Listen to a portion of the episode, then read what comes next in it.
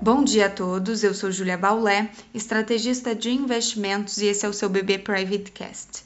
Hoje é segunda-feira, dia 19 de abril de 2021 e as bolsas no exterior seguem mistas.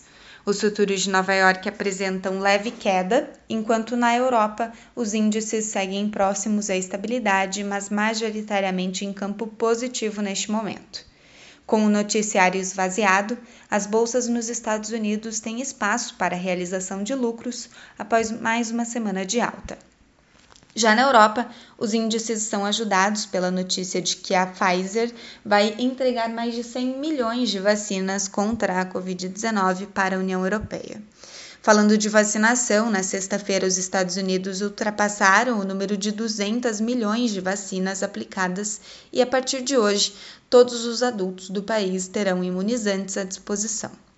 São atualmente 130 milhões de pessoas vacinadas, representando mais da metade da população acima dos 18 anos que receberam pelo menos a primeira dose das vacinas.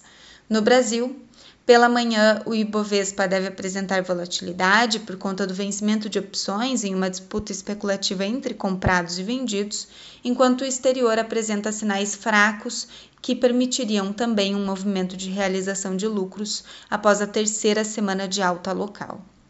Em relação ao câmbio e juros, a queda dos juros dos treasuries nos Estados Unidos ajuda a manter o dólar em baixa frente a divisas emergentes e ligadas a commodities. Mas lembrando que o cenário local ganha peso até quinta-feira, data limite para a decisão sobre o orçamento de 2021.